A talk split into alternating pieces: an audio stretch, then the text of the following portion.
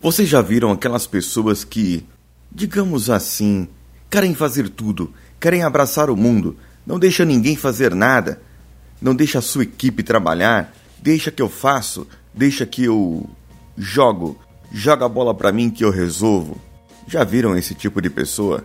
Pois é, nem sempre é bom trabalhar ou funcionar assim. Vem junto e vamos ouvir do que eu estou falando hoje. Você está ouvindo Coachcast Brasil a sua dose diária de motivação.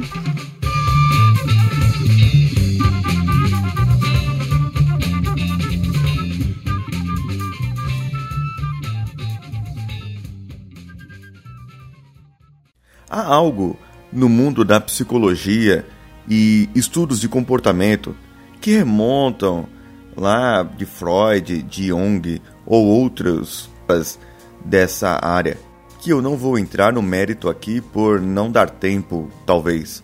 Mas o que é importante para que nós possamos saber é como está o nosso dia a dia, como está o seu funcionamento.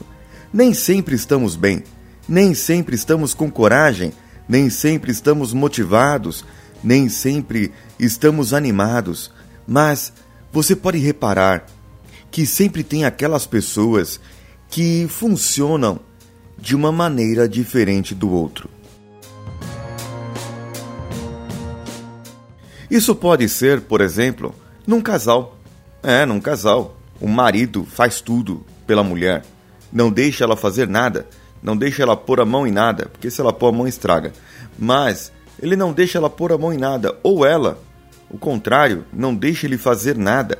Ela faz tudo pelos filhos, arruma a cama, arruma a mesa, coloca comida, faz isso, faz aquilo, porque no pensamento dela, na cabeça dela, se ela não fizer, se ela não colocar a mão, o negócio não sairá bem feito. Isso tem os seus benefícios, mas também tem os seus malefícios. E isso pode acontecer em uma empresa. Sabe aquele camarada que eu falei logo na entrada e que ele apenas abraça tudo ele quer fazer tudo, ele domina tudo e não deixa algo para ninguém. Então, o que ocorre é que a sua equipe fica ociosa, sem fazer, sem trabalhar e ele não lidera porque ele não faz gestão. Ele não está ali para fazer, para executar muitas vezes. Ou ele está na posição errada, ou apenas ele é uma pessoa como nós chamamos aqui, super funcional. E esse super funcional, ele tem um foco mais controlador, mais super protetor. É a típica mãe, não é? Que quer proteger o seu filho, que quer fazer tudo pelo seu filho. Só que, como eu disse, qual o benefício disso? A pessoa que ela é super funcionadora, digamos assim, ou que funciona super bem, ou melhor, que super funciona, essa pessoa, ela se sente bem, como se fosse uma heroína, como se fosse um herói. Ele no final do dia olha para trás e vê tudo o que ele realizou. Só que ele não percebe. Ele não presta atenção em que aquelas pessoas que deixaram de realizar por sua culpa, sim, por sua culpa, porque por culpa dele as pessoas deixaram de aprender, elas não desenvolvem, elas não têm novas capacidades, competências. Por quê? Simplesmente não fizeram, não praticaram. Porque o super-herói lá quis fazer tudo. Mas existe um outro problema aí. Porque muitas vezes esse que super funciona, ele quer fazer tudo pelos outros e não por si. Ele prefere fazer para os amigos do que fazer para si próprio. A mãe prefere dar o tempo para os seus filhos, para o seu marido, do que para si própria. E o que acaba acontecendo é que ela acaba deixando de se cuidar, acaba deixando de cuidar de coisas básicas de si. E aquela pessoa que super funcionou, que quis abraçar tudo na sua equipe e fazer tudo pelos outros, fazer um favor aqui, um favor ali e não deixou a equipe se desenvolver, ele acabou não fazendo o próprio trabalho. Ele foi e fez o trabalho dos outros. Sabe, lá na escola, quando a gente estava na quinta série, em que íamos fazer um trabalho em grupo, e você escolhia lá um nerd ou alguma pessoa que era mais aplicada para poder fazer aquele seu trabalho. E então você encostava-se nele, porque sabia que ele ia fazer, porque ele super funcionava. Ele pegava todas as partes de toda a equipe e fazia, resolvia, desenvolvia ele próprio ali.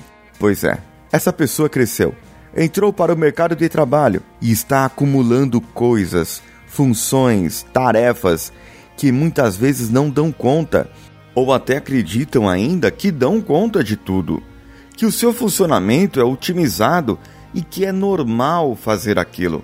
Não percebem que os seus objetivos estão ficando para trás. Não percebem ainda que o seu estresse está aumentando e a sua saúde está sendo prejudicada.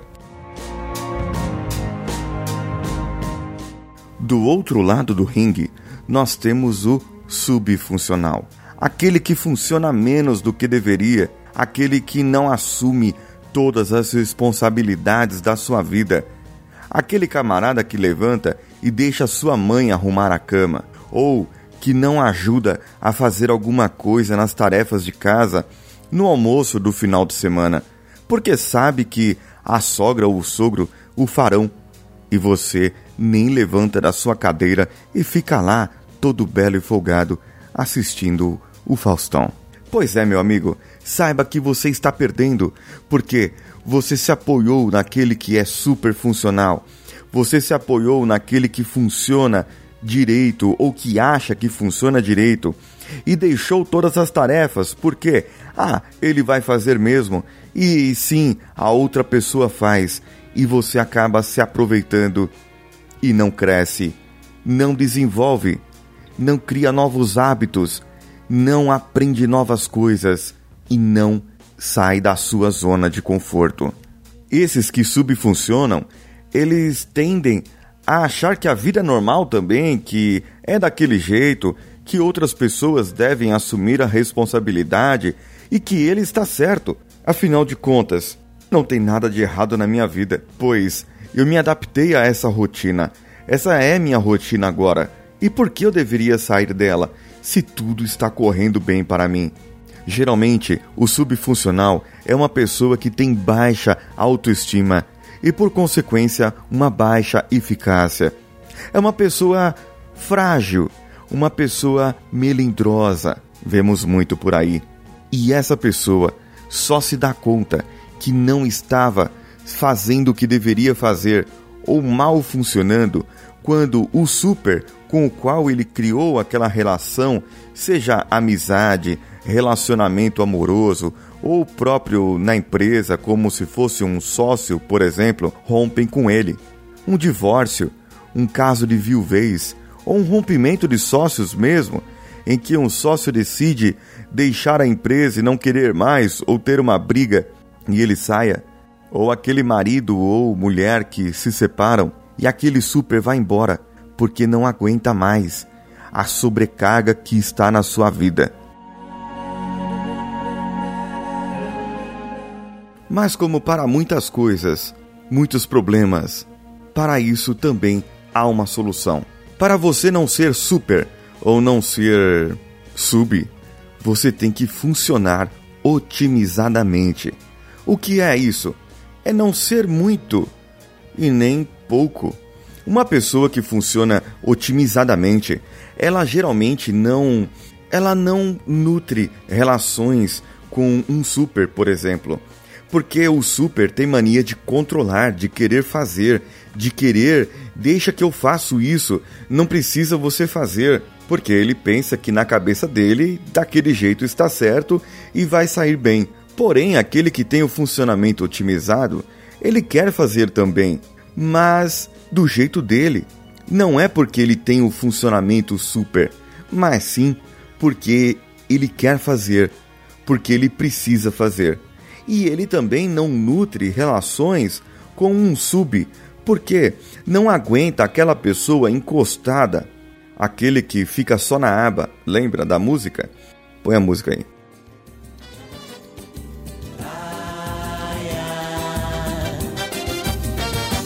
Sai pra lá, se manca, vê se me esquece. Não aguento mais, já tô com estresse. Se dou a mão, quer logo o pé. Isso me aborrece. Sai pra lá, bicão, sai pra lá, mané.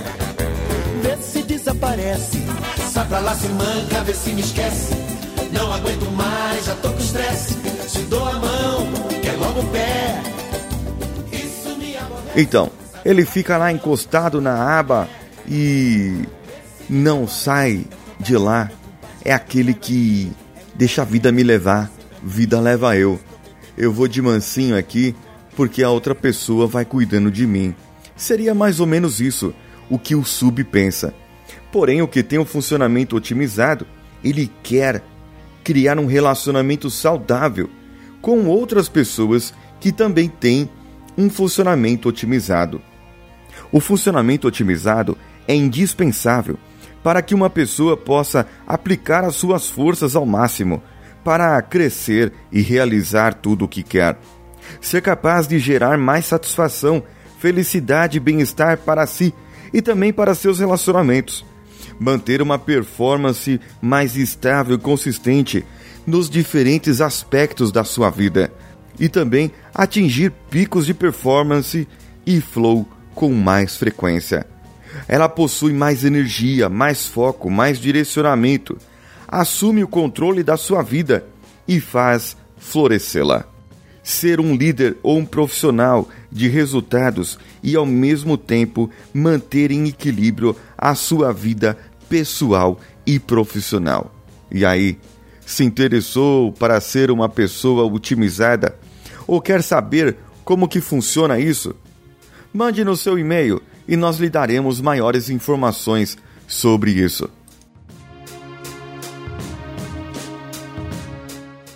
Como aquela minha viagem que comentei para vocês, que eu vou lá para Luanda, Angola, está bem próxima. Eu estou na correria para liberar visto, passaporte e tudo mais. Inclusive, fui lá no Hospital Emílio Ribas para tomar todas as vacinas necessárias. Hoje eu tomei algumas e eu acho que vou ficar um pouco derrubado amanhã. Mas vamos lá, estamos aqui para isso e precisamos enfrentar esse novo desafio. Chegando em casa, eu pude fazer algum exercício ainda para poder tirar um pouco o meu atraso. Eu preciso voltar, já disse, e estou voltando aos poucos do tempo que fiquei parado para que o meu corpo não sinta tão derrubado assim. Com a edição de áudio de José Augusto, artes do site por Danilo Pastor, que finalmente está entre nós de novo, pois ele estava um pouco dodói, mas já está bom, não é Danilo? Um abraço. Esse foi o Coachcast Vida do Coach, onde estamos completando mais uma jornada na nossa vida, na nossa história com Paulinho Siqueira. Mande seu contato, seu contato não, mande seu e-mail, né? Mande seu e-mail para contato@coachcast.com.br. Procure-nos nas redes sociais, tanto no Facebook quanto no Facebook Groups, no Instagram, no Twitter. Procure pelo Coachcast BR ou o nosso grupo no Telegram, onde temos várias pessoas que interagem e colocam boas notícias por lá. Não se esqueça, até o dia 27 de maio. Lembre-se, dia 27 de maio, você tem para mandar a mensagem do Dia dos Namorados. Aquela dúvida que você tem sobre alguém, sobre um relacionamento, o que você deveria fazer para salvar o seu casamento, o seu relacionamento amoroso. Mande-nos a sua questão com o assunto Dia dos Namorados e nós leremos aqui no ar respondendo a sua pergunta com coaches especialistas em relacionamento. Agora sim, um abraço e vamos juntos.